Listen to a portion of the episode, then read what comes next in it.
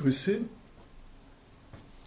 Wir haben die letzte Sitzung mit einer Diskussion über Bildung im aktuellen Kontext äh, beendet, die für meinen äh, Geschmack zwar einerseits äh, sehr pointiert und aktualitätsbezogen war, auf der anderen Seite aber nicht wirklich qualifiziert im Sinne einer wissenschaftlich belegbaren hm, Studie, ähm, äh, die man nach außen hin zitieren kann.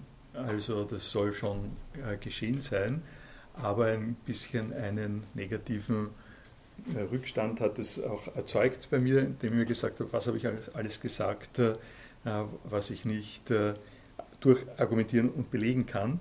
Das hat dazu geführt, dass ich ein ähm, Programm, das Programm ein bisschen geändert habe, eine Programmänderung äh, quasi eingeführt habe, äh, um in aller schönen Ausführlichkeit äh, den Hintergrund für das äh, Ihnen auch darzustellen, äh, wo wir das letzte Mal gewesen sind und damit es auch ein bisschen den Flair einer normalen Philosophieveranstaltung hat, halte ich hier das Buch fest, in dem diese Gedanken, von denen wir heute reden äh, werden, niedergelegt sind, äh, nämlich äh, von, ähm, von Fichte, von ähm, Johann Gottlieb Fichte, sämtliche Werke, das ist der achte Band.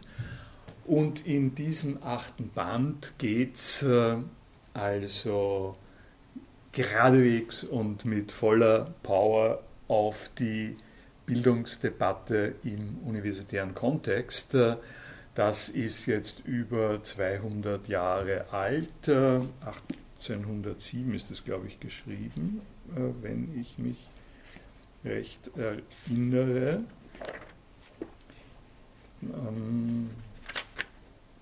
1817. Ähm, ah, also äh, noch nicht einmal 200 Jahre. 18, nein, nein, die Ausgabe, das ist gedruckt äh, 1817, ich, es ist äh, früher geschrieben. Denk, geschrieben im Jahre 1807, genau. Da steht es.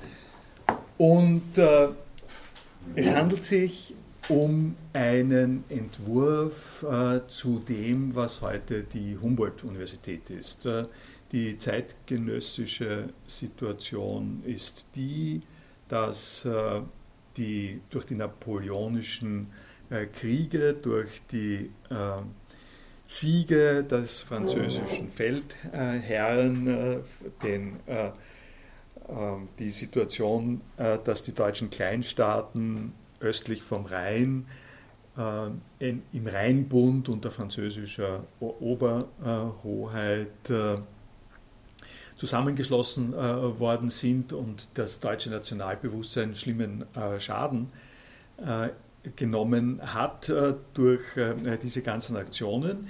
In Preußen eine äh, besondere, ein besonderes Gewicht gelegt worden ist auf Reformen, auf nationale Reformen, die in dem speziellen Zusammenhang für den preußischen Staat, der eine sehr wirksame verwaltungstechnische Organisation gehabt hat, im äh, Gespräch waren. Und es ist äh, interessanterweise, das kann man sich als äh, Parallele durchaus vor Augen halten, es ist dort durchaus ein bisschen etwas Ähnliches passiert wie das, was wir in Europa unter dem sogenannten Lissabon-Konzept Wissensgesellschaft als Motor der europäischen Einheit und des äh, gesteigerten Wohlstands haben. Äh, wenn Sie äh, das schon mal gehört haben, es gab eine Lissabon-Deklaration,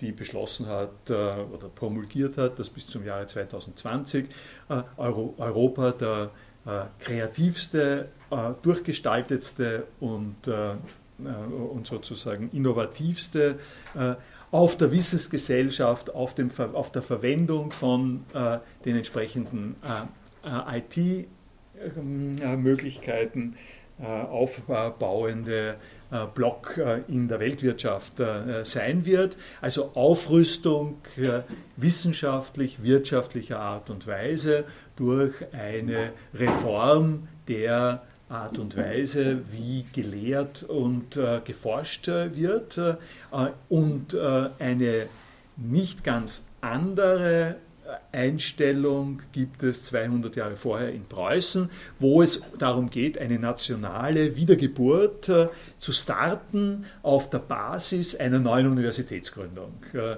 da wollen wir jetzt eine höhere Lehranstalt, äh, das äh, hat damals Lehranstalt äh, geheißen, ähm, höhere Lehranstalt im Unterschied zu niedereren äh, Lehranstalten. Niederer Lehranstalten waren die äh, Berufsausbildung sozusagen, ist die Berufsausbildung äh, an dieser Stelle gewesen. Es hat, wie ich das äh, gelesen habe, äh, mir eine, schon einmal eine gewisse nachträgliche Rechtfertigung äh, gegeben dafür, dass ich das letzte Mal von niedererer Bildung geredet habe, nicht? Äh, was äh, nicht hundertprozentig wörtlich äh, gemeint war, aber beschreibend, deskriptiv war das gedacht, war das gedacht als die Beschreibung einer Fachkompetenz nahe an den zum Berufsleben notwendigen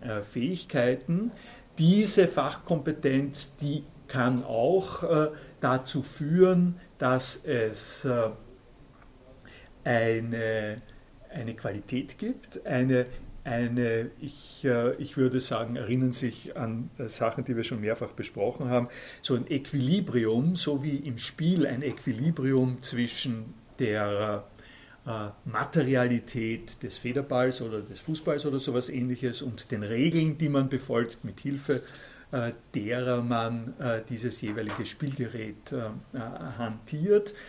Das ist das Schöne am Spiel, dass es dieses Equilibrium von Fremdeinfluss und äh, und eigenem Regelverpflichtetsein gibt. So ein Equilibrium ähm, äh, ist äh, das, was man sich als ein Resultat des Bildungsprozesses vorstellen kann und was auch stattfindet, wenn jemand gut einen Holztisch produziert oder einen, ähm, einen entsprechenden ähm, Designentwurf für ein Haus macht. Das war mein äh, Bild das letzte Mal.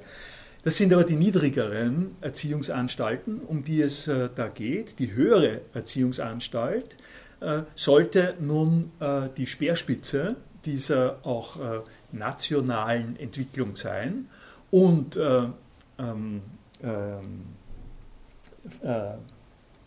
Fichte ist eingeladen worden von, das soll man sich auch an der Stelle vor Augen halten, von dem preußischen Kabinettsrat, äh, Beime heißt er, das war der treibende Motor ähm, der Gründung der neuen Universität in Berlin, ein, heute würde man sagen, ein Exposé zu schreiben, ein, na, heute würde man nicht Exposé sagen, sondern heute würde man sagen, eine Machbarkeitsstudie äh, zu schreiben für äh, diese neu zu gründende Universität. Äh, Fichte, der ein hm, ziemlicher Radikaldenker äh, ist, sowas kann man schon mal sagen, der, wenn es äh, um was gegangen ist, der Sache also wirklich beinhart auf den Grund gegangen ist und keine Rücksichten gescheut hat, seine intellektuellen Fähigkeiten voll einzusetzen und sehr klar zu formulieren, hat diesen Entwurf geschrieben, der nennt, nennt sich deduzierter Plan einer zu Berlin äh, zu errichtenden höheren Lehranstalt. Ein ziemlich langes äh, Ding, das äh, übrigens zur 200-Jahr-Feier der äh, Universität, äh, die hat Friedrich-Wilhelms-Universität geheißen und dann nach dem ähm, Zweiten Weltkrieg äh, Humboldt-Universität eben, ähm, publiziert worden ist. Sie haben das PDF haben Sie da oben. Die ähm, Humboldt, dieser Plan, darum habe ich die Sache mit dem Radikalinski äh, gesagt, äh, der war ähm, doch äh, so äh, exponiert sage ich mal, dass, äh, dass sich das nicht wirklich durchgesetzt hat. Durchgesetzt hat sich dann das Humboldt-Konzept, von dem die Bildungsdebatte ja bestimmt ist bis auf die heutigen Tage. Wir werden, wenn wir Zeit haben, darauf auch noch ein bisschen zu sprechen kommen, aber es ist instruktiv und speziell für das, worum es da uns jetzt geht, die äh, noch also von größerer philosophischer Eindruckskraft äh, geleitete äh, fichtische ähm, Umgangsweise mit diesem Thema der äh, Universitätsbildung und Bildung äh, insgesamt äh, vor, vor, Augen uns zu führen. Ich äh, werde da ähm, vier äh, längere Zitate herausnehmen und sie Ihnen äh, vorstellen und auf diese Art und Weise Ihnen ein bisschen äh, vor Augen führen, um das also auf die Sache zu, anzuhängen, auch noch mit der wir das letzte Mal geendet, geendet haben. womit wir geendet haben, könnte man ein bisschen spaßig schmunzelnd, könnte man so sagen, es geht irgendwie um die Erklärung, warum es noch immer äh, bei uns üblich ist, dass man sagt, ja, Herr Doktor, ja, Herr Doktor, ja, Frau Doktor, äh, äh, und dass man es schmerzlich empfindet, wenn man nicht mit dem akademischen Grad angeredet wird. Das ist eine Sache, das kommt langsam ein bisschen außer Mode. In Deutschland ist es schon äh, aus der Mode seit einiger Zeit. Bei uns ist es, man kann das sozusagen als liebenswerten Rückschritt, Rückstand äh, betrachten. Es hat aber mehr äh, damit zu tun ähm, mehr als liebenswerten Rückstand. Es hat damit, es hat genau mit der Gedankenführung, Gedankenbewegung zu tun, die ich Ihnen da jetzt vorstellen werde bei Fichte, dass nämlich das Universitätswesen eine äh, Konzeption, eine Gestalt und eine Rolle spielen möge und auch dann gespielt hat äh, im äh, weiteren Verlauf, ganz offensichtlich, äh, äh die diese Nomenklatur und das Tragen dieses Titels äh, zu etwas ganz Besonderem gemacht hat, also ein Rest der Fantasien und Hoffnungen, die in das eingehen, was wir heute jetzt äh, uns genauer anschauen äh, werden, sind äh, in dieser Bezeichnung Herr Doktor noch äh, äh, enthalten. Ähm, wir werden sehen, wie, das, ausschaut. Ähm, Fichte beginnt, hm, das habe ich ja nicht äh, als Text zur Verfügung gestellt, mit einer sehr witzigen Beobachtung, die man für MOOCs und äh, Bildungstechnologien auch ganz gut ausnützen könnte, was ich an der Stelle äh, nicht äh, äh tue, äh, indem man nämlich sagt, äh, mit den Universitäten hat es eine eigenartige Bewandtnis, nämlich die, dass wir diese Institution der Universität mit Vorlesungen haben, Vorlesungen und Seminaren haben, äh, weil das aus einer Zeit kommt. Wir feiern ja in, im nächsten Jahr die 1365 Jubiläumsveranstaltung. 1365 hat es noch keinen Gutenberg äh, gegeben. Und da brauchte man Universitäten und Vorlesungen, äh, weil Bücher rar waren und weil die Studierenden sich das sicher nicht leisten konnten und weil das so gelaufen ist, dass dort vorne die Lehrer gestanden sind und äh, mündlich mitgeteilt haben, worum es in den jeweiligen äh, Bereichen geht. Äh, und äh, anders war das gar nicht äh, zu vermitteln.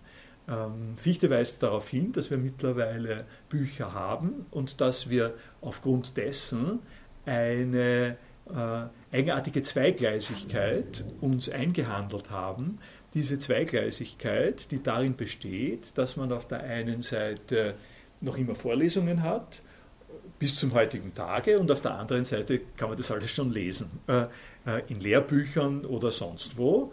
Und er spielt sich ein bisschen damit, dass er sagt, äh, das sind zwei Möglichkeiten, die Nachteile haben, die sich dann gegenseitig addieren.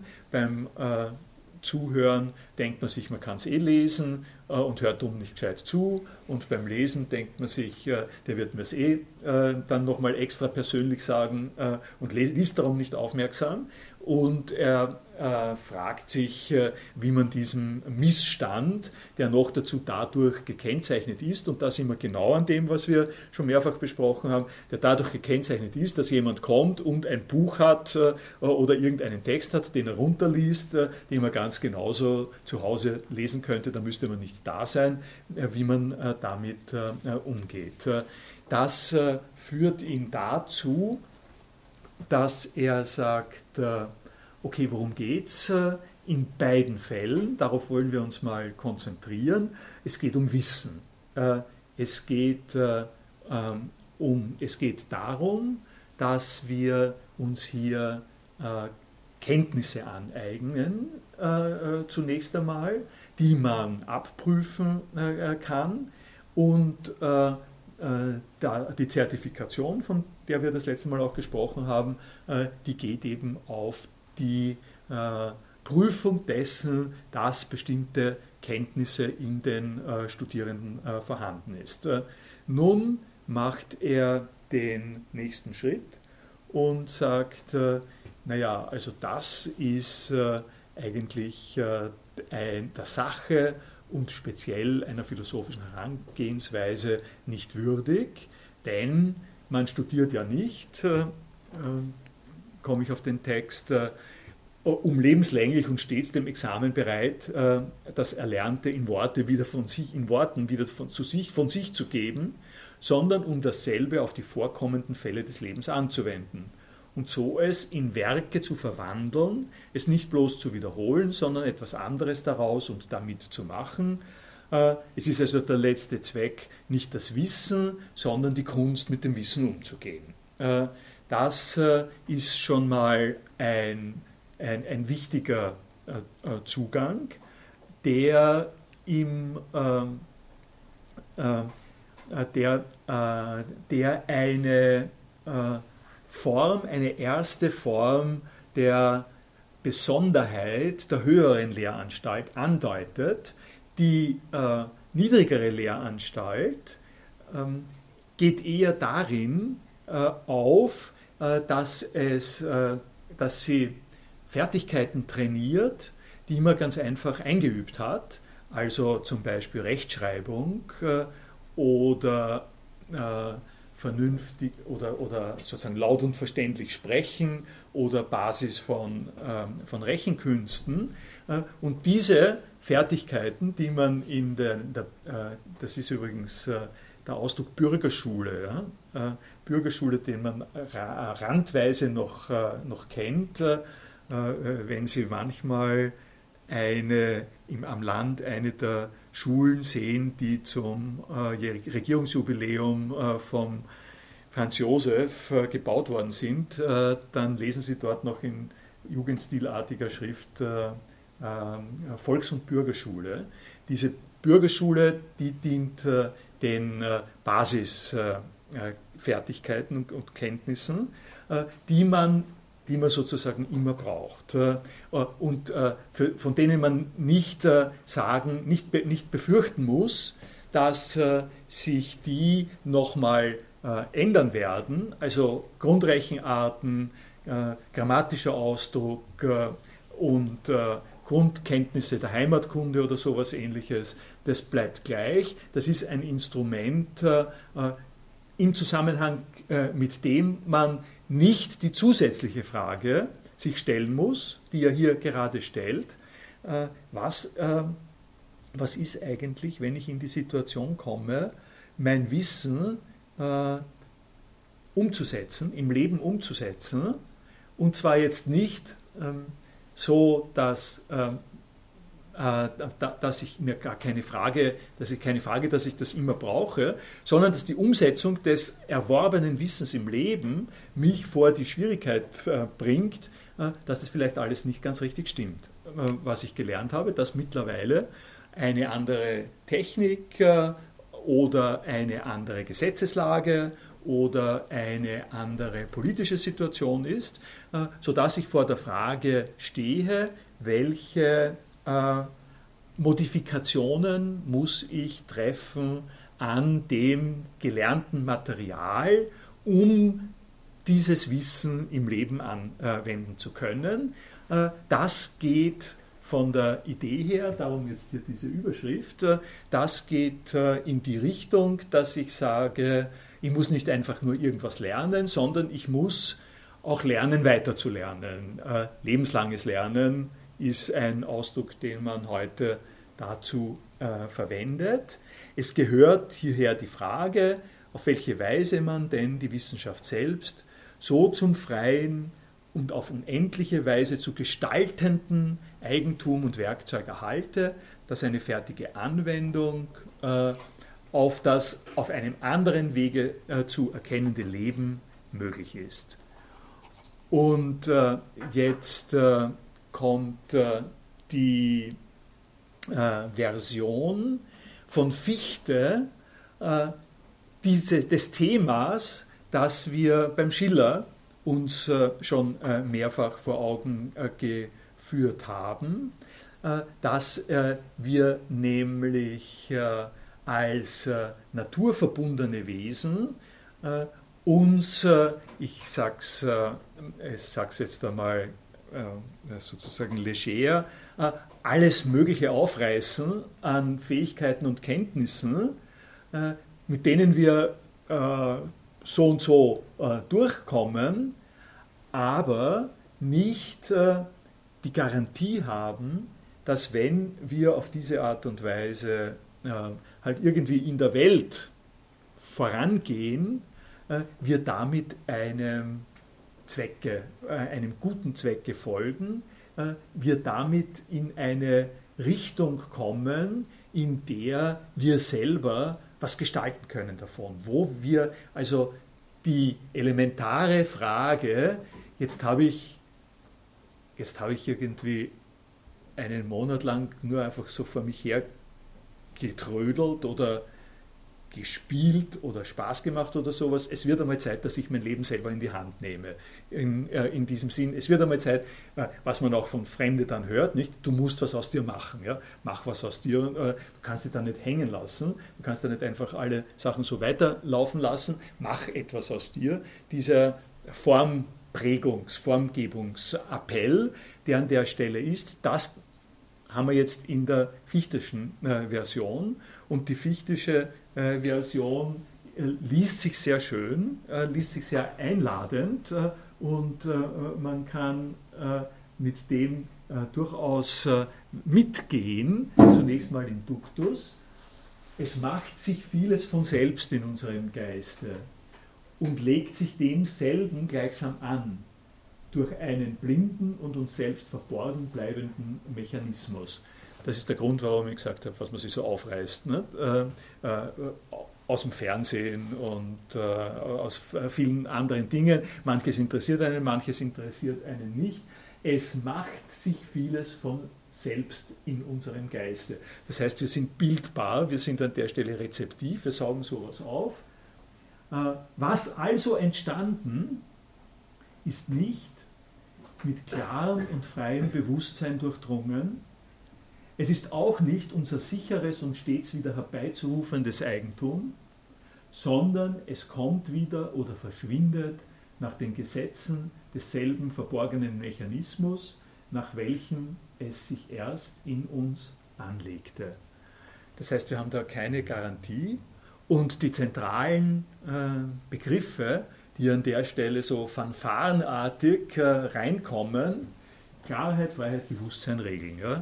zack, zack, zack. Äh, also ähm, ähm, wir können das nicht daran lassen, dabei lassen, äh, dass wir uns äh, bestimmte Kenntnisse und Fertigkeiten ganz einfach zuziehen. Und zwar warum?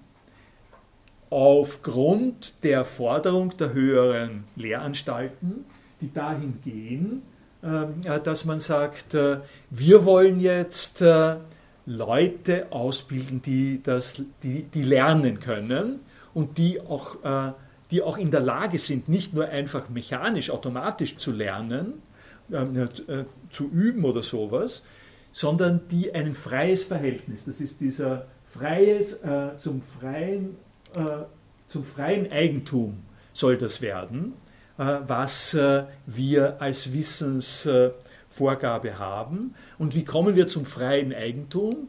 Äh, kommen, freies Eigentum hat den Hintergrund, dass wenn es uns selbst gehört, wenn wir es uns selbst äh, äh, vor Augen führen, wie das geht und wie äh, wir es weiter fortführen können und sollen, äh, dann haben wir die Chance im Leben, das sich ändert, das neue Aufgaben für uns bereitet, das anzuwenden. Also ich muss nicht ich muss nicht das Wissen von irgendwo anders borgen, sondern ich habe es mir selbst erworben. Wenn ich selbst erworben habe, dann kann ich etwas damit machen und kann etwas äh, auf diese Art und Weise äh, responsi Responsives äh, auf neue Umstände ein, einsetzen. die, diese ganze geballte Ladung von Begriffen, die eben Klarheit, Freiheit, Bewusstsein regeln, ähm, bedeutet, ich habe es hier mal übersetzt, als uneingeschränkte Transparenz des Prozesses der Entstehung von Wissen.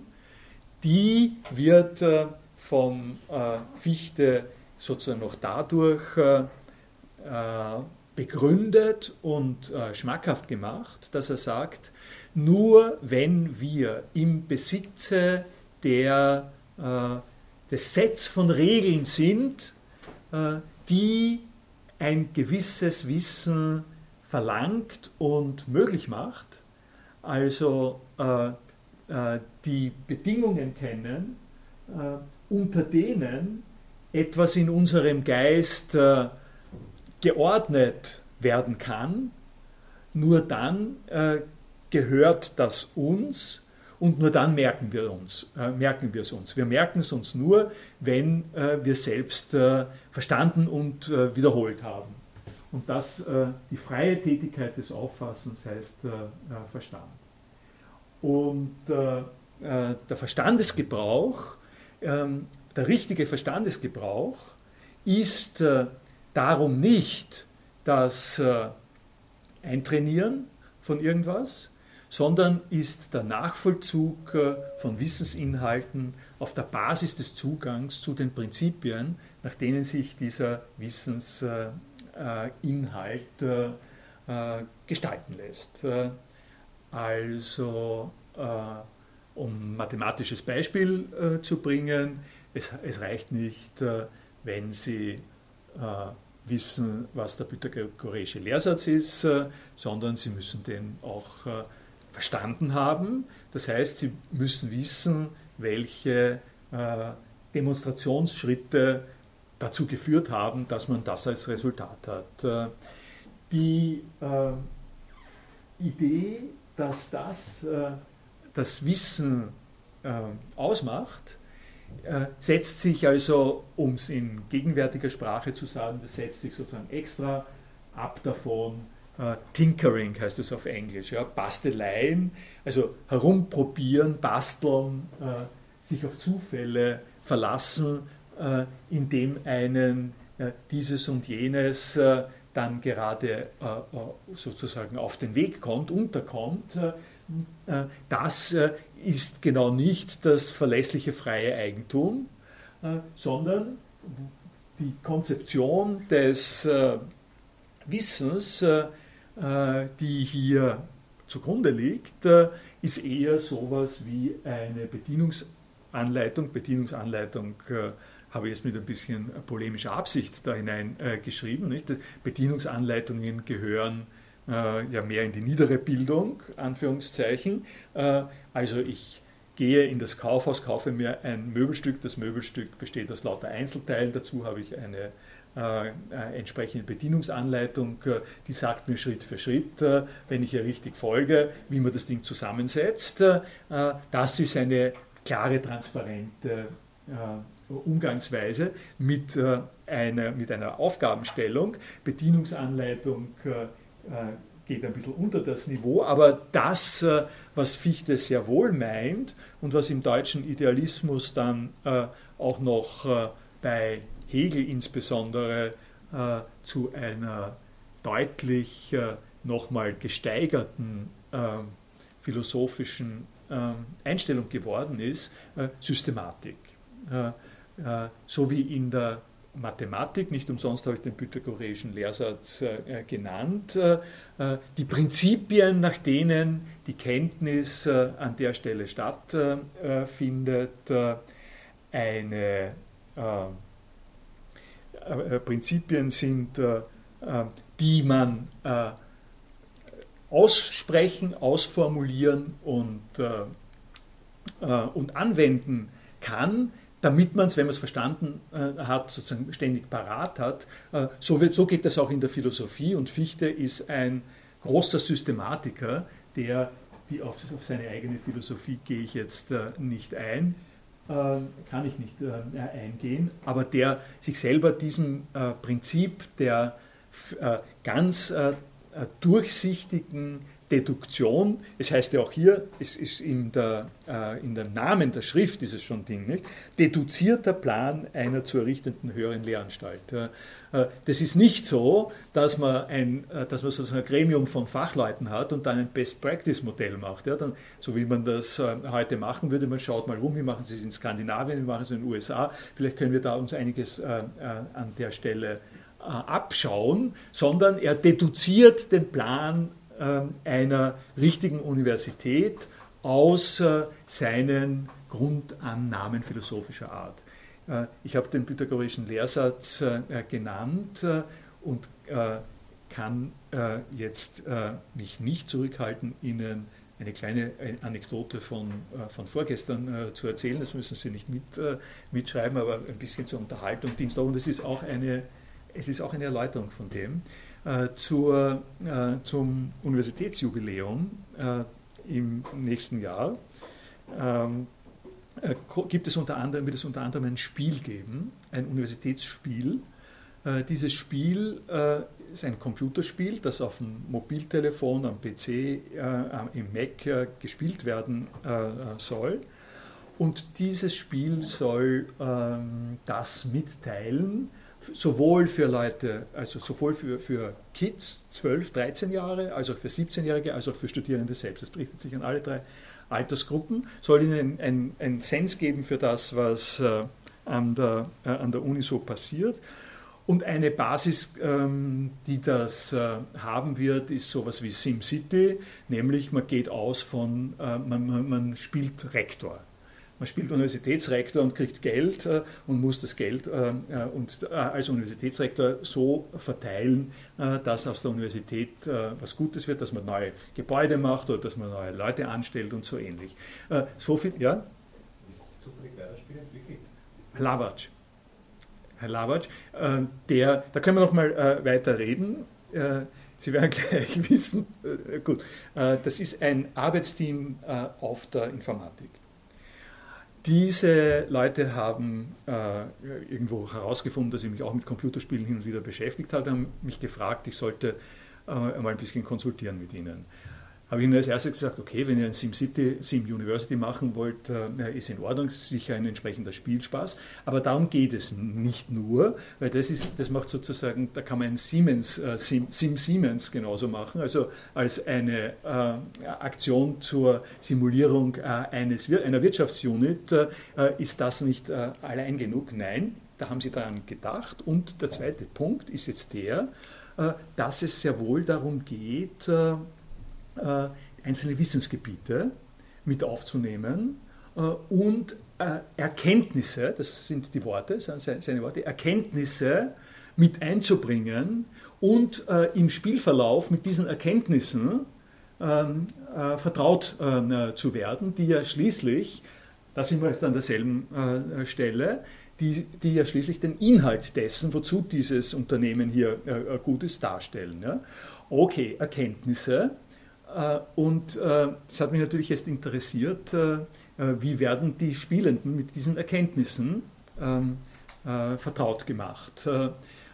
und er hatte einen Graph äh, von 60 Erkenntnissen in der Mathematik, die er schon mal ausprobiert hat und äh, in der Geschichte durch. Und die, eine der Erkenntnisse war der pythagoreische Lehrsatz. Äh, äh der ist da äh, gut gestanden. Okay, und jetzt habe ich äh, äh, gefragt, das ist jetzt wirklich interessant, wie, ähm, wie wird das in dem Spiel passieren, dass man auf den pythagoreischen Lehrsatz selber draufkommt. Vor allem, weil die ähm, weil die, die jüngsten Erkenntnisse waren dann sowas wie der, der äh, Gödelsche Unentscheidbarkeitssatz äh, äh, im, äh, im 20. Jahrhundert, äh, wo ich mir nicht vorstellen kann, dass ein 13-Jähriger äh, die Erkenntnis des Gödelschen Unvollständigkeitstheorems an der Stelle macht. Naja, das war nicht genauso zu nehmen, weil an der Stelle hat er gesagt, naja, Erkenntnisse sagt er, in Wirklichkeit meint er Milestones. Und worum es in dem Plan geht, ist das folgende.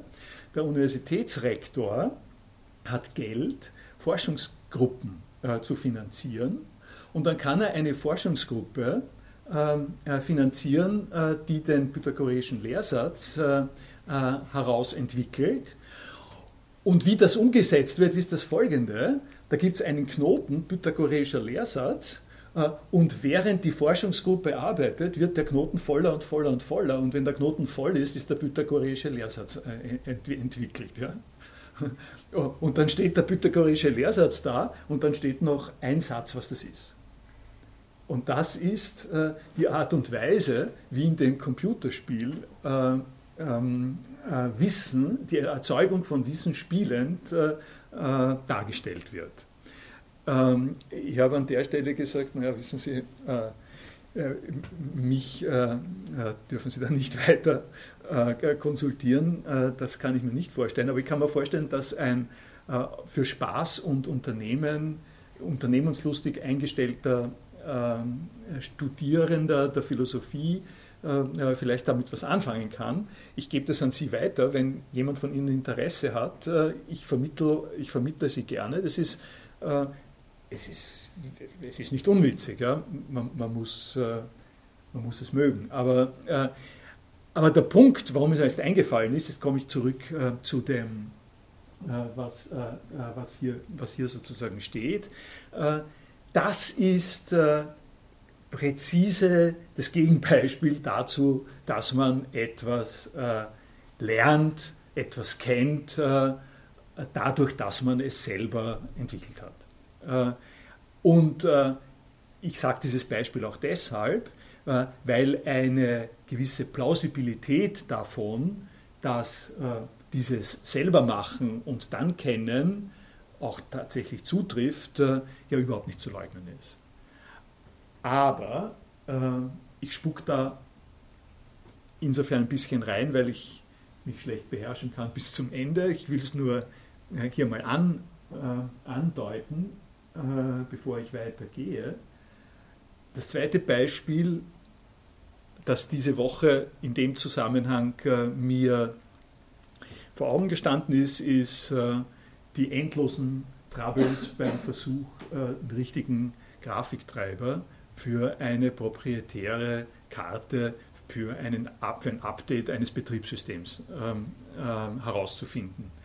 Schön wäre es, wenn das Wissen darin bestünde, dass man ein Handbuch hat, Darum verkaufen sich diese Computerhandbücher immer so schön, immer so gut, nicht? weil die Leute glauben, wenn sie 300 Seiten Beschreibung davon haben, äh, kaufe, äh, kaufe einmal das Programm, dann lege oh, die äh, DVD äh, in das Laufwerk, dann gibt es ein Fenster, das so, so zu bearbeiten ist. Und das Ganze runter durch das ganze Programm durch. Die glauben, äh, dass äh, in der systematischen Abfolge dieser Schritte ein ähm, IT-Problem in dem Fall gelöst werden kann. Äh, viele, sehr viele IT-Probleme entstehen dadurch, dass äh, Betriebssysteme, Hardware und, äh, äh und Update-Prozesse permanent gegeneinander, miteinander, äh, unabhängig voneinander laufen und zu äh, Problemstellungen führen, für die es einfach kein System gibt, äh, die einfach äh, dazu, äh, für die, was macht man an der Stelle? Man, man schaut im Internet nach, nicht? Und im Internet findet man, manchmal findet man die eine Lösung. Das ist durchaus möglich, nicht, dass es das gibt. Aber manchmal findet man fünf Ansätze einer Lösung. Es ist eine, ein, eine Rätselrallye, wenn Sie so wollen. Und aus den fünf Hints, die Sie da bekommen, mit Hilfe Ihrer bisherigen Erkenntnisse, kommen Sie an irgendeinen Punkt, wo Sie sagen, okay, jetzt funktioniert es, aber ich weiß nicht, was ich gemacht habe äh, äh, dabei. Ich kann es, nicht, kann es nicht mehr nachvollziehen. Und Computer äh, und das ist nicht nur eine Sache der ähm, äh, quasi äh, der, der, Unerleuchtetheit oder so, das ist eine Erkenntnis der Sache selber, weil Computersysteme eine, Form von Komplexität haben, die sich dieser Systematik widersetzen und große Rechenanlagen ganz einfach unvorhersehbare und unvorhersagbare äh, Resultate erzeugen, hin und wieder. Äh, was ist das für ein, äh, für ein Wissensbegriff? Man könnte, man könnte natürlich sagen, okay, das ist, darum habe ich gesagt, der typische Fall von Bastelei.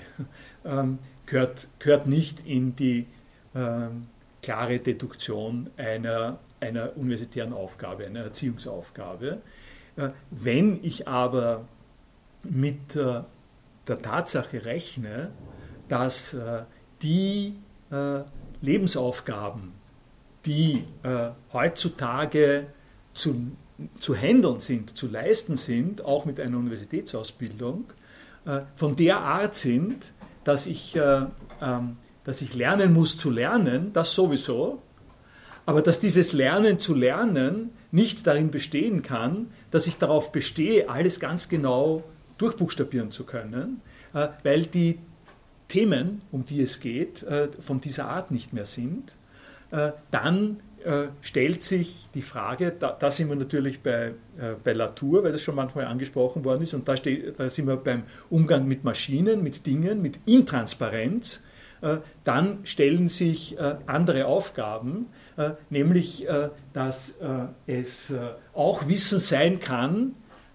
einen äh, Ausgleich zu finden äh, zwischen halb verstandenen und halb äh, äh intransparent äh, bleibenden äh, Faktoren, sage ich es mal ganz allgemein, die es einem möglich machen, gegebene Aufgaben zu lösen.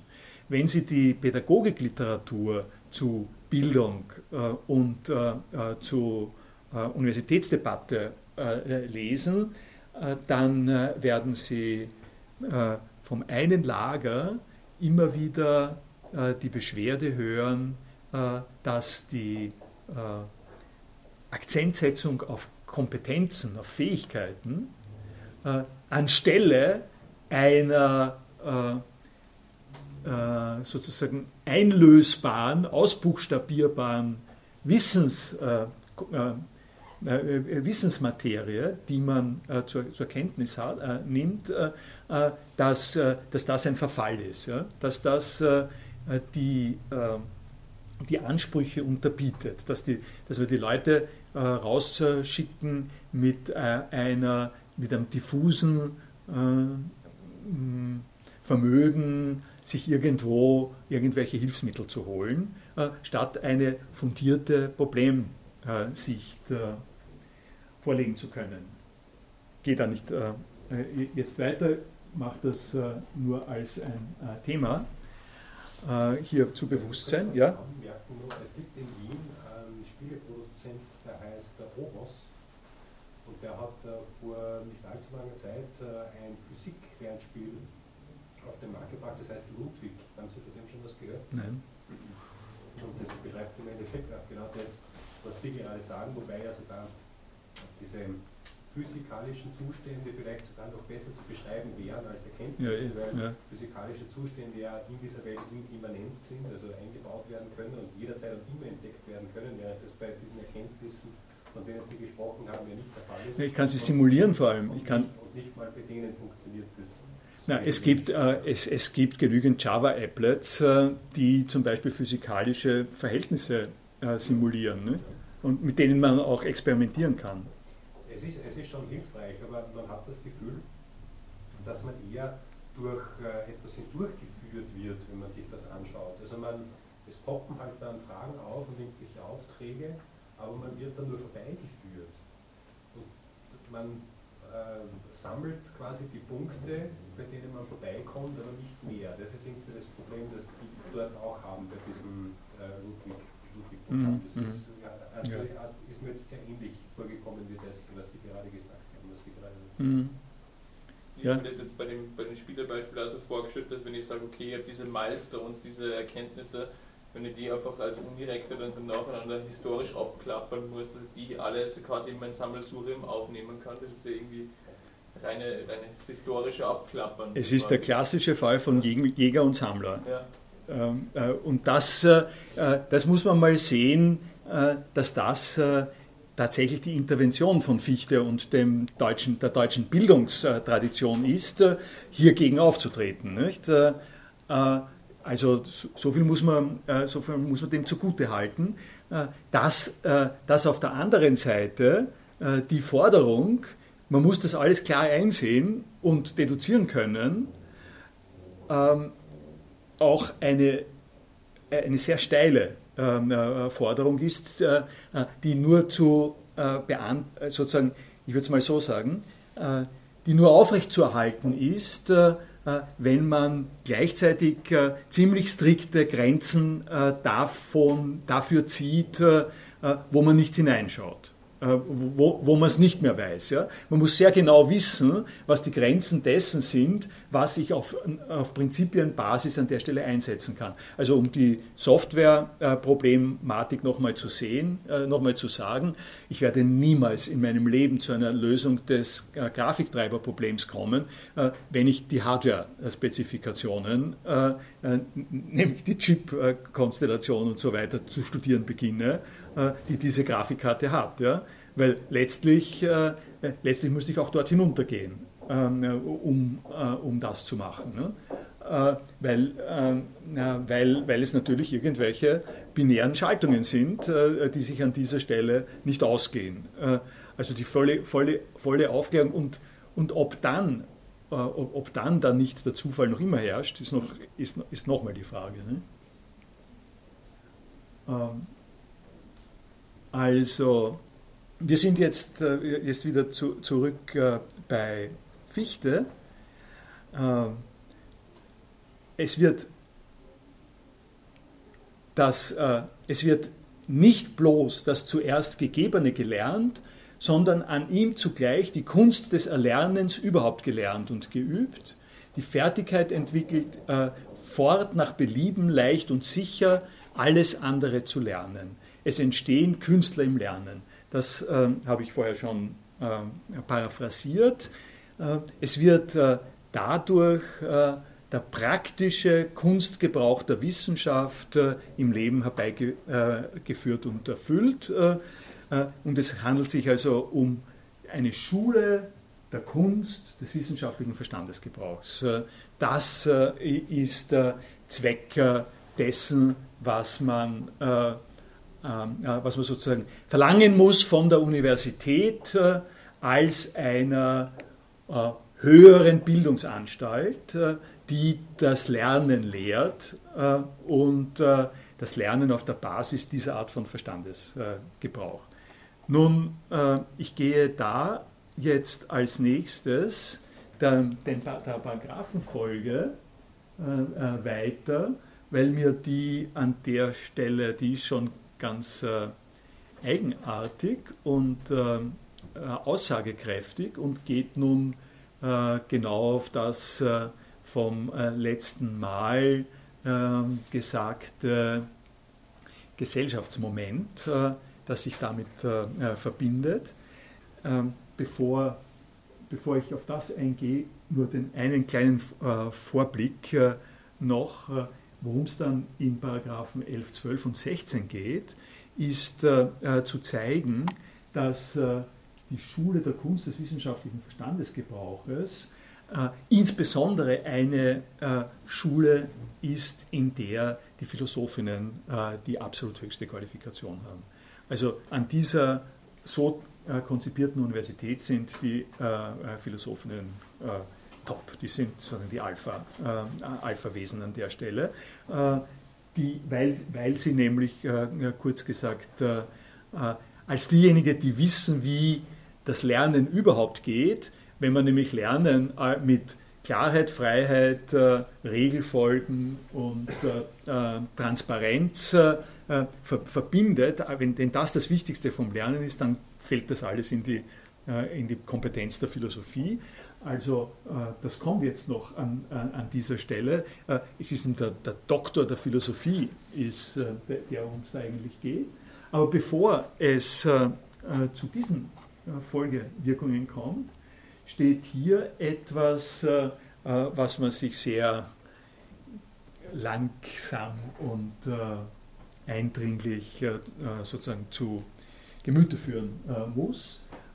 Und äh, das geht äh, darum, dass die Studierenden in einer solchen Lehranstalt äh, bestimmte ähm, Möglichkeiten vorfinden sollen, bestimmte Rechte haben. Und das ist eine Überschrift, eine Zwischenüberschrift, die da drin vorkommt. Sicherung vor der Sorge um das Äußere vermittels einer angemessenen Unterhaltung fürs Gegenwärtige und Garantie einer gehörigen Versorgung in der Zukunft. Unterhaltung ist Unterhalt. Es ist nicht, das sind jetzt nicht die Spiele, äh, sondern das ist der Unterhalt, der äh, zu machen ist. Und die, äh, äh die Aussagen, die da äh, kommen, äh, die treffen jetzt nun genau die Stipendienfrage und die Studiengebühren plus minus. Also nicht ganz genau, plus minus die, die Frage der Bildung für alle Fragestellung. und zwar auf eine Art und Weise, deduziert, äh, die doch äh, Anlass äh, zur hm, sagen, sagen, Aufmerksamkeit gibt. Also zunächst einmal beginnt er, das ist die erste Stufe, dass das Detail der kleinen Sorgfältigkeiten um die täglichen Bedürfnisse des Lebens zum Studieren nicht passt, dass Nahrungssorgen den Geist niederdrücken, Nebenarbeiten ums Brot die Tätigkeit zerstreuen und die Wissenschaft als einen Broterwerb hinstellen. Äh, Zurücksetzung von äh, Begüterten dürftigkeitshalber oder die Demut, der man sich unterzieht, äh, um jener Zurücksetzung auszuweichen, den Charakter herabwürdigen, dieses alles ist, wenn auch nicht allthalben sattsam erwogen, doch ziemlich allgemein zugestanden. Man muss äh, dazu sagen, Fichte stammt aus ganz einfachen Verhältnissen und hat, äh, wovon er da redet, äh, selbst äh, miterlebt. Also die, die Selbstdemütigung, äh, äh, die damit verbunden ist, dass man versucht, äh, in diesen Prozess des Studiums reinzusteigen, für den man finanzielle Mittel braucht, die man, wenn man nicht von entsprechendem Vermögen ist, sich zusätzlich irgendwie beschaffen muss. Also dieses ganze äh, Thema, dass es hier eine Diskrepanz zwischen äh, Geldverdienen und Wissenschaftstreiben gibt. Das ist einmal klar, dass davon, äh, davon geht, er, geht er aus und er sagt, okay, damit muss man umgehen. Aber, und jetzt kommt es zu dem Punkt, an dem er die Konzeption dessen, was Wissen als Lernen des Lernens ist, kurz schließt mit der finanziellen äh, äh, Affäre, mit den äh, finanziellen Besonderheiten und das lese ich Ihnen einfach mal so vor, wie es da steht. Es ist ein bisschen ähm, kompliziert äh, geschrieben, aber die Zeit, äh, äh, die muss man sich in der Philosophie nehmen, das auch in dem eigenen Duktus einmal ähm, ablaufen zu lassen. Ich habe mir, wie ich das ins Wiki geschrieben habe, mehrfach gedacht, soll ich jetzt äh, diese Absätze zerhacken? Äh, soll, ich, soll ich das jetzt so schreiben, äh, dass man Stufe für Stufe, Schritt für Schritt das machen kann? Das hat schon einen, äh, einen kompletten Zusammenhang, aber die äh, Komplexität der Grammatik und der äh, Gedankenführung, die da drin ist, ist etwas, was wir heute nicht mehr leicht ähm, äh, sozusagen nachvollziehen können. Aber ich habe dann, hab dann gedacht, nein, das, äh, das tue ich dem Fichte nicht an äh, und äh, stattdessen tue ich es Ihnen an, äh, die, äh, das sozusagen ein bisschen als eine Challenge zu nehmen. Aber man kann von demselben Gegenstande auch noch, ein tief, auch noch eine tiefere Ansicht nehmen. Also die äh, Bedürftigkeit und äh, Wissenschaft. Es wird nämlich ohne dies gar bald sehr klar die Notwendigkeit sich zeigen, dass im Staate und besonders bei den höheren Dienern desselben recht fest einwurzle die Denkart, nach welcher man nicht der Gesellschaft dienen will, um leben zu können, sondern leben mag, allein um der Gesellschaft dienen zu können, und in welcher Denkart man durch kein Erbarmen mit dem eigenen, ähm, mit dem eigenen Lebensgenuss zuzulassen, was nicht auch gänzlich ohne diese Rücksicht durch sich selber sich gebührt. Äh, das habe ich selber, habe ich sozusagen meinen Duktus selber und, und, unterbrochen, weil ich die Zwischensätze ausgelassen äh, habe. Wir machen es gleich noch einmal.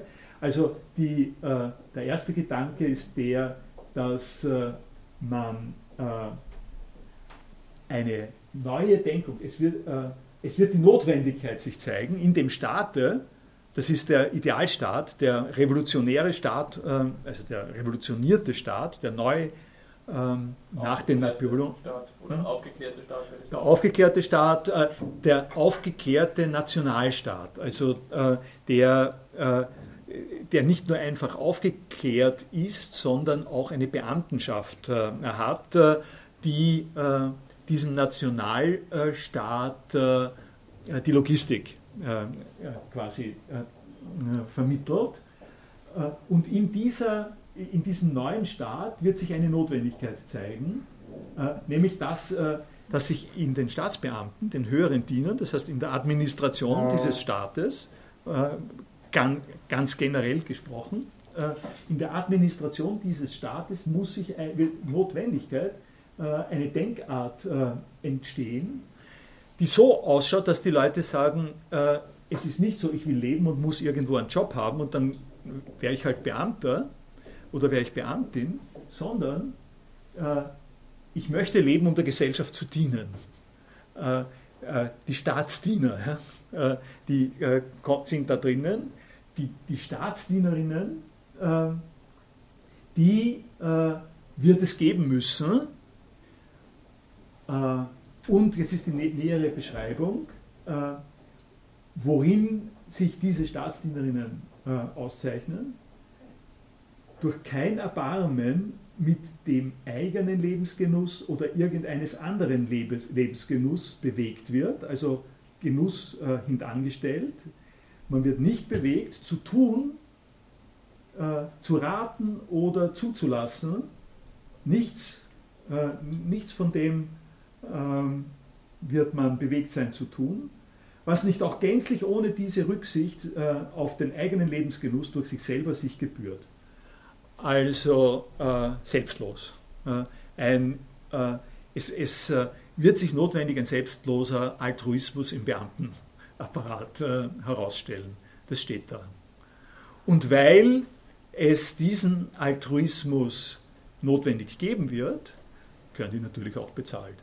Aber nicht deswegen, weil sie leben wollen, sondern weil sie so äh, sich für den Staat, weil sie sich so dem Staate widmen, äh, werden sie äh, bezahlt äh, für ihr, damit sie, damit sie sozusagen ein Auskommen haben.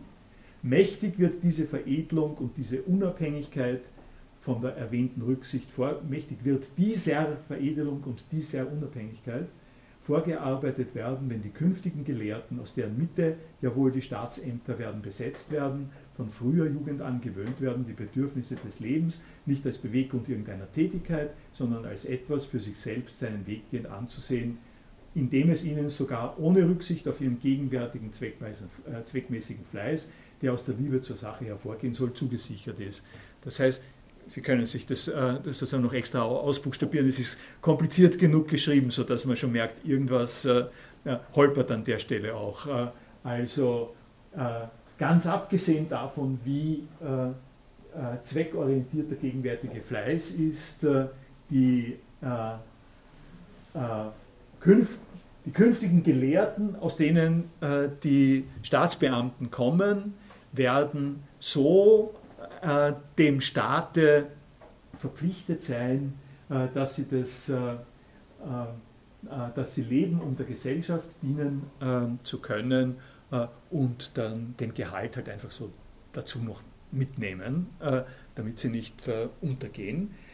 Ähm, dies, diese Konzeption, dass eine Universität über, die, über das Scharnier des Lernens, des Lernens als freie Kunstausübung, als äh, eine sozusagen Herausbildung von Gelehrten, die souverän mit dem äh, Leben und seinen Aufgaben umgehen, zu einem Staatsapparat äh, führt, der in sich selbst ruht und seinen eigenen Zweck hat und darum die, die Leute, die auf dieser Karriereschiene unterwegs sind, äh, von Anfang bis zum Ende alimentiert, äh, ist, äh, ist sozusagen das, was hier steht.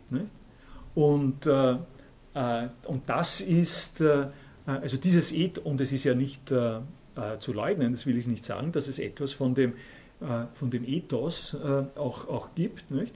Und dass in den Zeiten, an denen es noch zahlreichere Beamten gibt, äh, Beamtinnen gegeben hat, immer wieder gesagt worden ist, äh, die Unabhängigkeit der Beamtenschaft äh, ist und, und ihre Finanzierung ist sozusagen notwendig, um diese Art von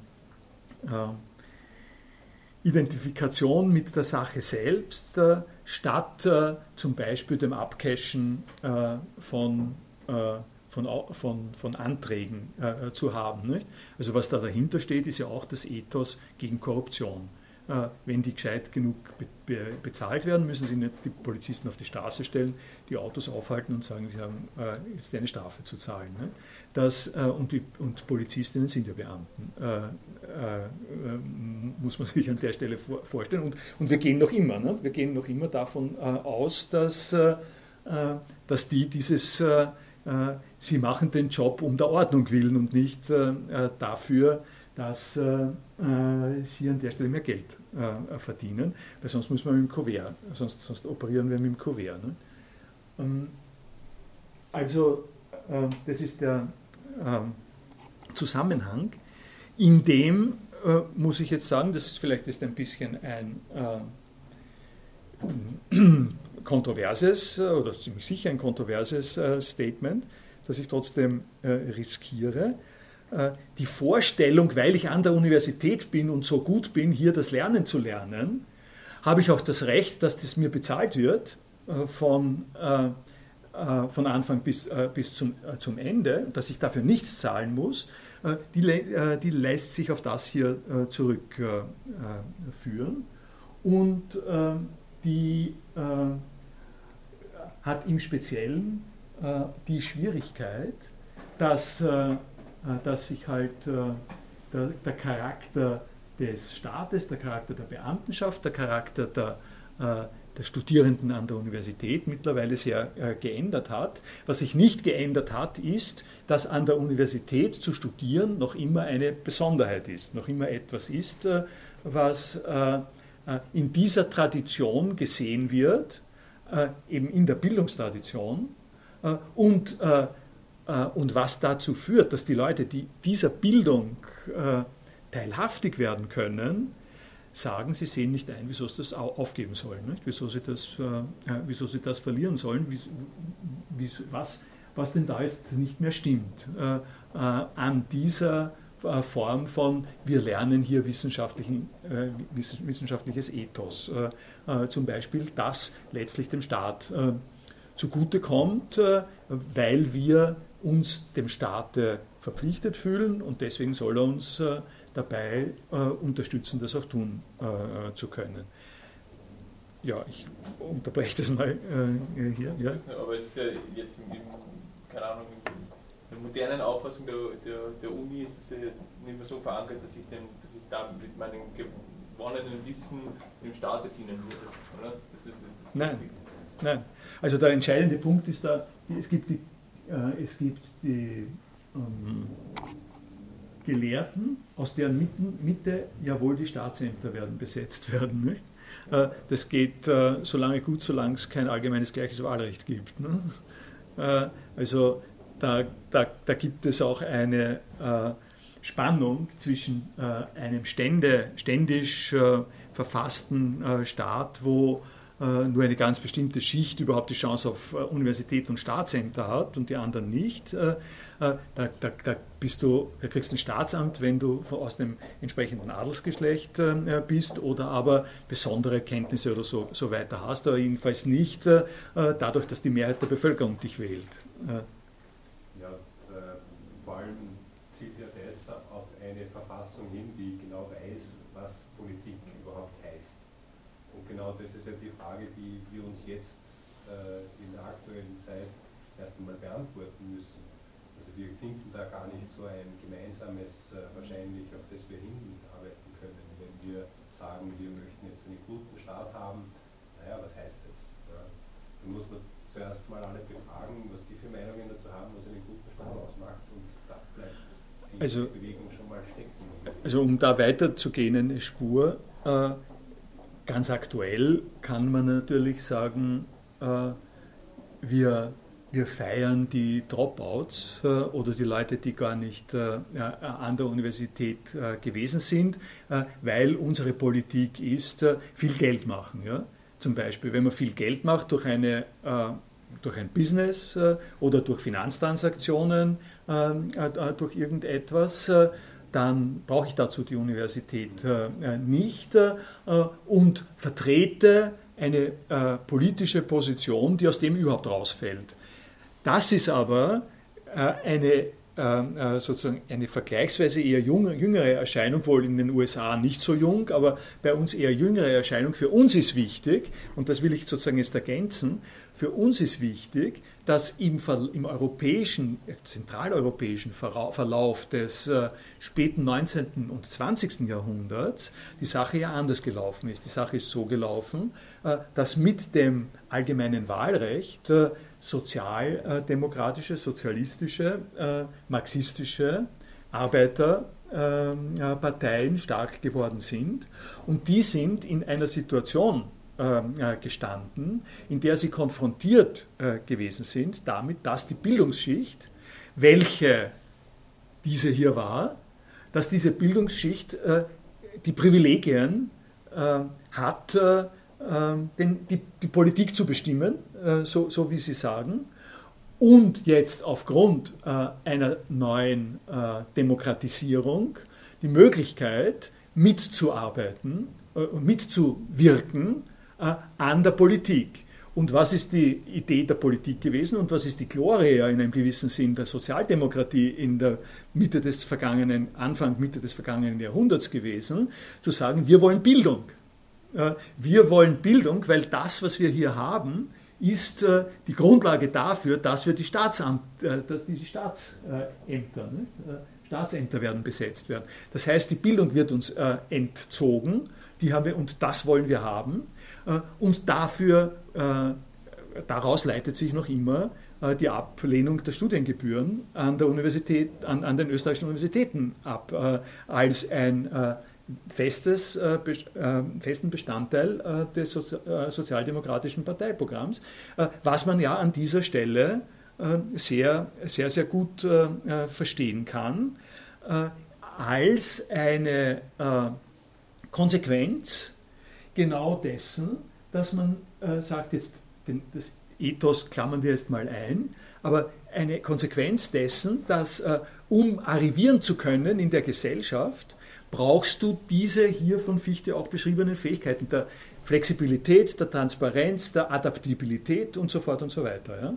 Ja? Äh, und es ist nicht einzusehen, wieso das nicht äh, äh, die Bevölkerung als Ganzes, als Angebot haben soll und, dann, äh, und dann stehen wir vor den Fragen, vor denen wir jetzt stehen. Ne? Äh, also und, ja? Nicht, dass jeder dasselbe will.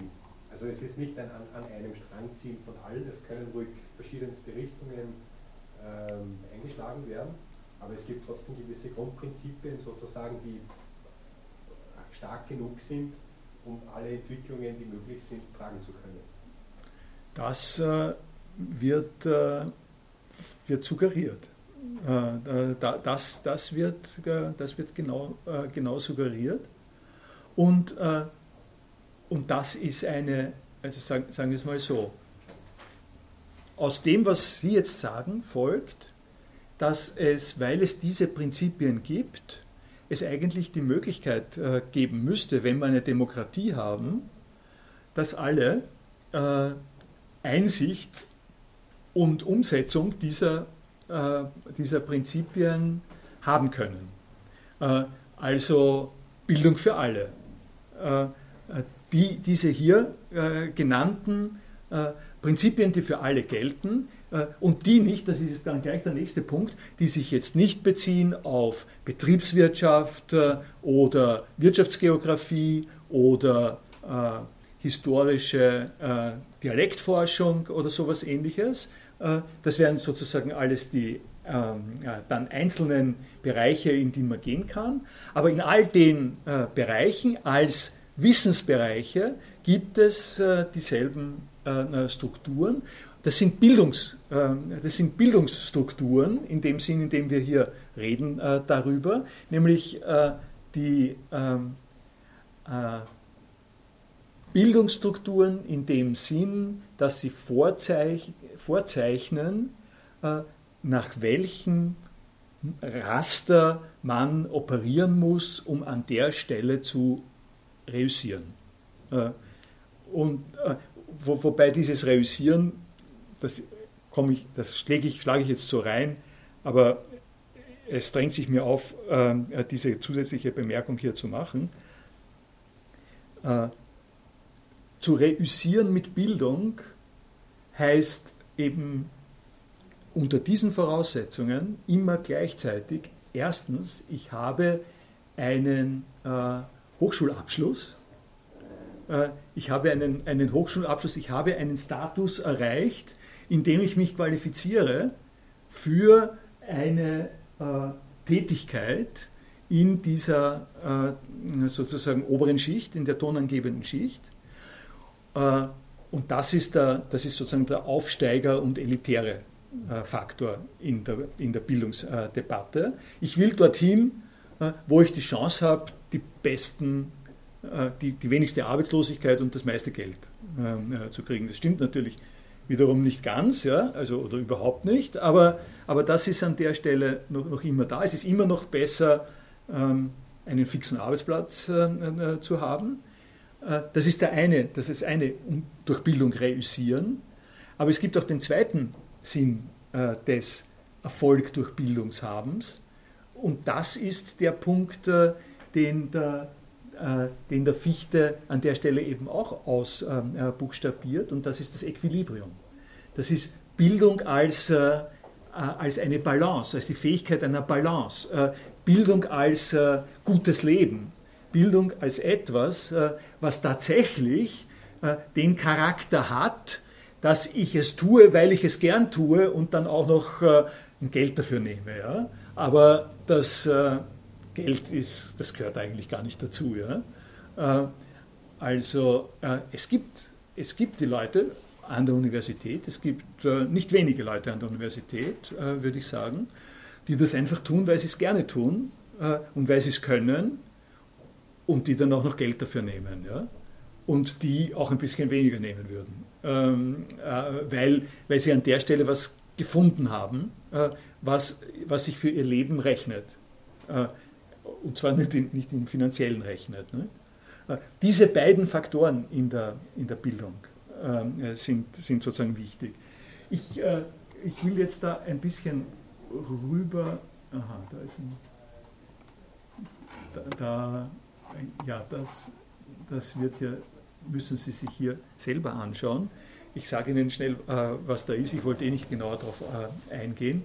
Aber äh, der zweite Gegenwartsbezug den ich heute eingebaut habe, zusätzlich zu dem Universitätsspiel, ist dieses Flash-Video, das Sie woanders, wo Sie das Flash drinnen haben, auch sehen können, von der Qualitätssicherung der Universität Wien. Äh, die haben äh, vergangene Woche ein Video auf YouTube gestellt, das erklärt, die, warum sie an der Lehrveranstaltungsevaluation teilnehmen sollen. Warum das eine gute Idee ist. Ich sage das auch deswegen, weil das kommt auf Sie auch zu. Zweite Vorlesung im Jänner oder sowas werde ich mit Fragebögen ähm, kommen. Und die, die darin vertritt, also die Technik und die darin vertretene äh, ganze Einstellung dazu, wie geht man mit Lehrinhalten um, ist äh, eine interessante und ist vor allem deswegen interessant, weil äh, der, der, Kontrast, der hier betrachtet wird, ist der folgende. Äh, der Fichte endet damit, äh, dass er sagt, Lehrer, die diese Art von Hochqualifikation haben, die kann man nicht ausbilden, das sind Genies in Wirklichkeit. Äh, er, er, er, spricht von Genie. Äh, äh, wo steht das da? Ähm, die Liebe zur Künstlerbildung, wie alle Liebe göttlichen Ursprungs und genialischer Natur und erzeugt sich frei aus sich selbst und deswegen kann man das wirklich nicht evaluieren. Ähm, das schreibt er nicht, aber das ist in dem Duktus, das ist in der auch herablassenden Art, äh, wie mit Evaluierung zum Teil äh, umgegangen wird. Äh, und im Gegensatz dazu schauen Sie sich dieses Video an, damit haben Sie ein Schlaglicht darauf, wie diese unterschiedlichen Motive heutzutage aufeinander prallen. Aber was ich noch Ihnen als Abschluss für heute gerne sehr einprägsam machen möchte, äh, ist äh, äh, eine wichtige Geschichte dieses Satzes. Der Satz, die ich hier sozusagen grafisch dargestellt habe, dieser Satz findet sich da drinnen. Sie finden ihn, wenn Sie das genauer lesen. Das ist der Absatz, in dem es darum geht, dass die Philosophie diesen besonderen Status hat. Aber abgesehen, aber um, den, um das zu ähm, argumentieren, beginnt er bei Talenten.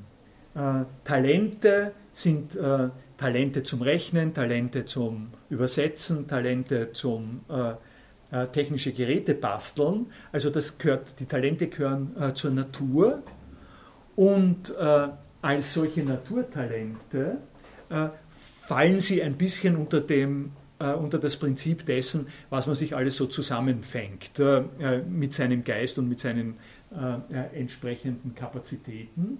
Äh, und jetzt äh, äh, kommt hier das große Plädoyer für das, was die Bildung über die Talentförderung hinaus ist, nämlich zu einem echten Wissen.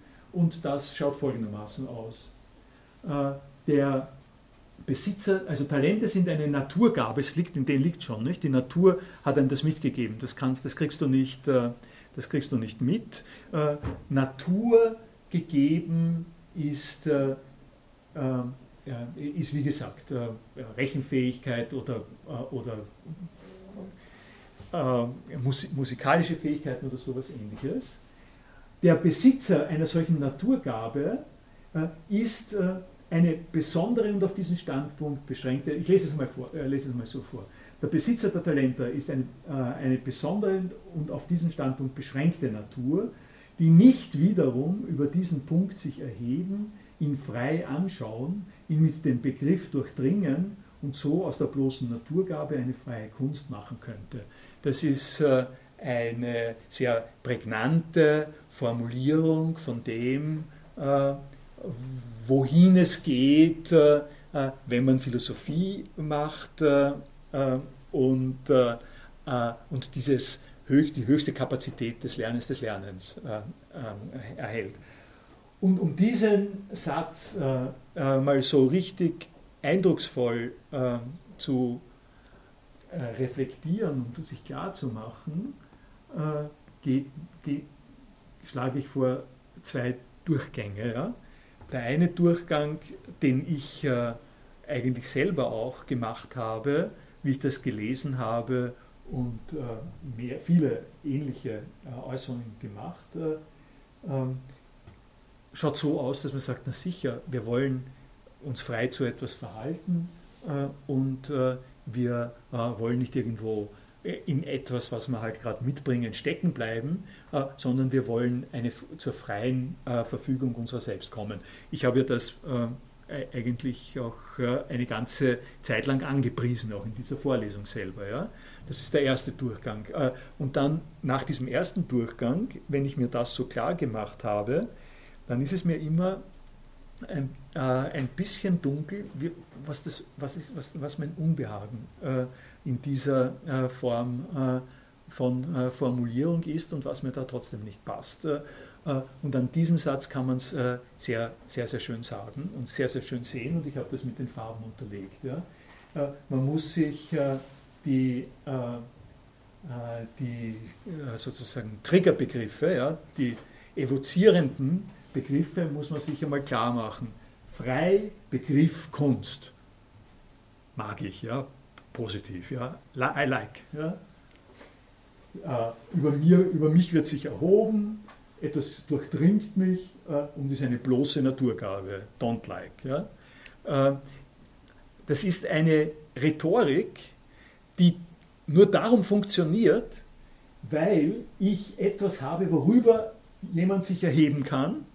Wenn er sich erhoben hat, dann hat er einen Begriff, mit dem er das durchdringt das, äh, ich, ich, enthalte mich der äh, geschlechtsspezifischen Hinweise. Äh, äh, also das ist ein fallischer Begriff. Ne?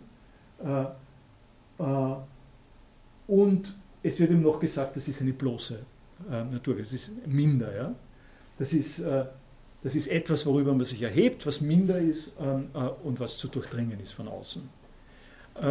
das ist notwendig damit man den Kick hat äh, von Freibegriff und Kunst. Das, äh, äh, das ist eine Konstellation, äh, in der, und da bin ich jetzt dort, wo wir das letzte Mal auch am Ende äh, waren, äh, wo die Mechanik der Bildung, die, die, dieses, dieses Begriffsmuster Bildung, das äh, unsere Gesellschaft so weit gebracht hat, wie sie sie gebracht hat, das äh, will ich ja nicht leugnen, äh, eine äh, ähm, äh, sozusagen Opfer erzeugt. Ja? und die Frage, die Frage dieser Opfer, also die, die, über die man sich an dieser Stelle erhebt, ist jetzt die, wie komme ich mit diesem Opferstatus zurecht? Äh, also man, kann das, man könnte das dekonstruktiv äh, wenden. Das mache ich jetzt auch nicht, weil Sie, wenn Sie Dekonstruktion ein äh, bisschen äh, gehört haben, Derrida, Paul de Man, äh, eine philosophische Strategie kommt von, von Heidegger äh, her, eine philosophische Strategie, die darauf aufmerksam macht, dass in diesen Dualitätsbildungen immer ein zweifaches Geschäft gemacht wird. Alle diese Vorteile, sind äh, erkauft, äh, erkauft kann man schon sagen, mit äh, Abwertungen auch. Und, die, und, und, und, um auf das zurückzukommen, was ich jetzt mit 20. Jahrhundert und Bildungsauftrag für die gesamte Bevölkerung gemacht habe, die Frage stellt sich jetzt eben so, sind die, die zu kurz gekommen sind und die, die hier, hier muss es welche geben, die zu kurz äh, kommen. Das können, wenn, wenn, wenn es niemanden gibt, äh, über den man sich erheben kann, dann erübrigt sich äh, das Problem. Bildung gibt es, solange es jemand etwas gibt, äh, etwas gibt und eine Gesellschaftsschicht gibt, über die man äh, sich äh, erhebt. wie sollen die sich verhalten? sollen die jetzt sagen, wir wollen auch? Äh, in dem Moment, in dem, in dem, sie sagen, wir wollen das auch, wir wollen nicht die Durchdrungenen sein, sondern wir wollen auch durchdringen, äh, dann gibt es den, äh, den, politischen Streit darum, diese Privilegien zu, sozusagen zu bewahren oder, oder auch selber zu bekommen. Und es gibt die politische Bildungsdebatte. Die zwei, und diese politische Bildungsdebatte ähm, gut, die hat, hat ihre eigenen äh, äh, Logiken, auf die ich jetzt nicht äh, direkt eingehe. Die zweite Möglichkeit ist allerdings die, zu sagen, ich lasse mich auf das nicht ein. Ich lasse mich auf diese Rhetorik nicht ein. Ähm, ich habe einen, und das heißt aber, ich habe einen anderen Begriff von Wissen. Weil auf Wissen will ich jetzt nicht verzichten. Aber Wissen ist nicht das Durchschauen, Durchdringen, durch Exerzieren, sondern hat zum Beispiel einen Faktor äh, von äh, Kontextabhängigkeit. Also äh, Zen, äh, Buddhismus, äh, Situationismus, äh, Hippie, das Aussteigen aus diesem Tretrad sind Reaktionen darauf, dass einem hier im anderen Fall ein gesellschaftlich institutionalisiertes äh, Wettrennen um die besten Positionen äh, sozusagen angetragen wird. Also das wollte ich für heute, das ist eigentlich irgendwie meine Konklusion.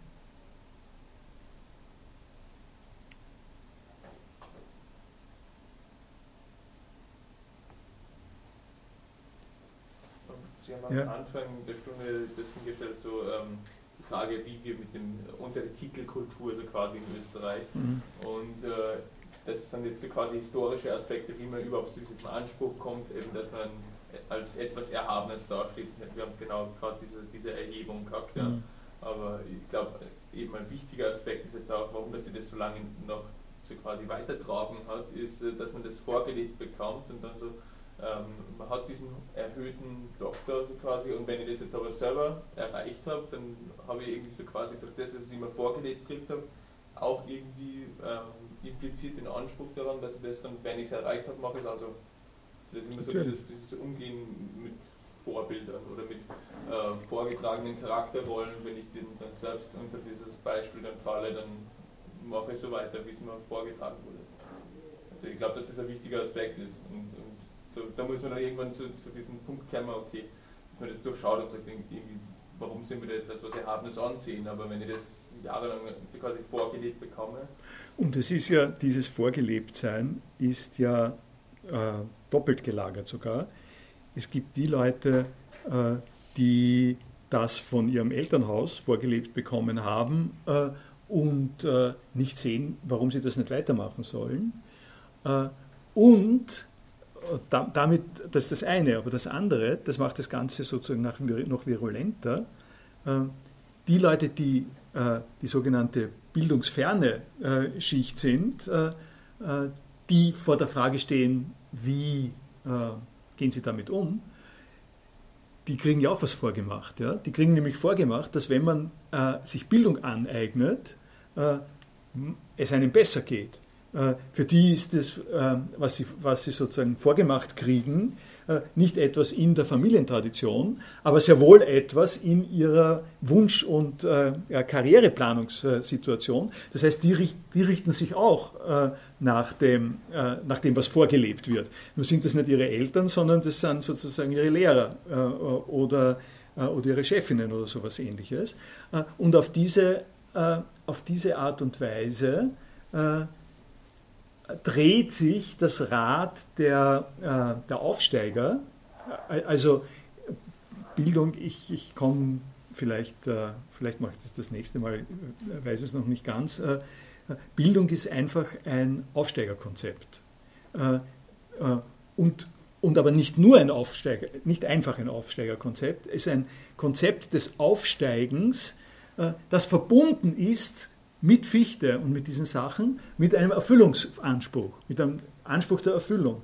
Und die Besonderheit ist die, das kann man an der Stelle nicht vergessen, soll man nicht vergessen, dass wenn ich, äh, wenn, sozusagen, wenn ich den guten Begriff der Bildung nehme, dann ist gegen diese Erfüllung ja auch nichts einzuwenden, äh, äh, wenn äh, sie darin besteht, äh, diese Balance zu finden. Äh, der Zweck dieser heutigen Vorlesung war aber zu zeigen, dass, äh, dass dieses äh, Syndrom an dieser Stelle sozusagen klar und in sich geschlossen so zu werden, dass, dass das funktional äh, mit ganz bestimmten äh, gesellschaftlichen Positionen zusammenhängt und interferiert. Ne? Ja, gut. Ja? Ähm, es ist da jetzt beim, beim Fichte auch wieder vorgekommen und das fällt mir auf, dass, äh, das hört man sehr oft, dass äh, zwar einige Curricula geschrieben werden zur Lehrerbildung, aber dass immer so ein gewisser Rest übrig bleibt, wo es dann heißt, naja, aber wie das wirklich geht, das, ist, das kann man nicht sagen. Ja? Also ein guter Lehrer ist, das ist, äh, was, was, das, ist das Ingenium sozusagen. Ja. Äh, wissen Sie, gibt es eigentlich irgendjemand ernst zu nehmen, der da was anderes behauptet. Weil mir kommt das eigentlich auch immer nur in dieser Form unter, dass halt so gewisse Grundzüge äh, für ein Curriculum, für die Lehrerbildung werden dargelegt und da werden bestimmte wichtige Punkte angesprochen. Also, was weiß ich, wenn ich jetzt zum Beispiel an, an den Flittner denke, Andreas Flittner, der hat ein sehr, sehr interessantes Buch geschrieben über das, äh, Pädagogik als Beruf und da bleibt aber auch am Schluss immer dieser Rest über, ja, dieses Ingenium. Gibt es da irgendjemanden, der sich darüber traut und sagt, okay, ich versuche diesen Rest auch zu nehmen sozusagen. Ja? Also ich versuche das wirklich im Ganzen aufzubauen. Gibt es da irgendjemanden, der sich das zutraut?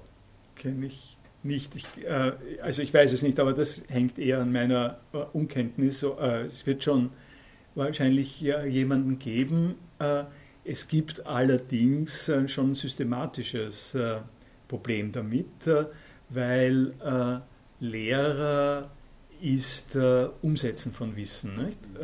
Und von daher ist dieser Unsicherheitsfaktor nicht wegzukriegen. Das pragmatisch bestimmt nicht. Der, der, äh, das liegt im. Lehre ist keine Forschung. Ja? Äh, Forschung äh, ist äh, ist etwas, was man vielleicht komplett durchanalysieren kann. Aber, aber äh, Lehre ist ja jede Generation neu, einen Schüppel von Leuten äh, zu haben, denen äh, das alles noch nicht bekannt ist, äh, was zu lehren ist und die jeweils in anderen äh, Umweltzusammenhängen sind. Die, die diesen Unsicherheitsfaktor wegzukriegen, man muss nicht von Ingenium reden. Man, man könnte ja davon reden, das, was der Fichte da sagt, könnte man ja äh, formulieren als äh, ähm, äh, Lehren ist immer kontextbezogen äh, und, äh, und muss eingehen auf die jeweilige Vermittlungssituation. Dann dann, dann klingt es nicht so erhaben. Ne? Dann klingt es nicht als, als so etwas Geheimnisvolles, sondern als, als un, nicht aufgelöst. Ich sehe den Begriff der Kompetenz und der ist auch sehr, sehr unbestimmt. Ja, klar. Aber ja, danke für die Antwort. Ja. Ist zumindest, äh, man kann diese Unsicherheit in die Theorie der Lehrerbildung mit aufnehmen und dann macht sie wahrscheinlich stabiler, eher stabiler, als dass sie sie ähm, angreifbarer machen würde. Ja, ja. Würde ich auch sagen. Ich danke.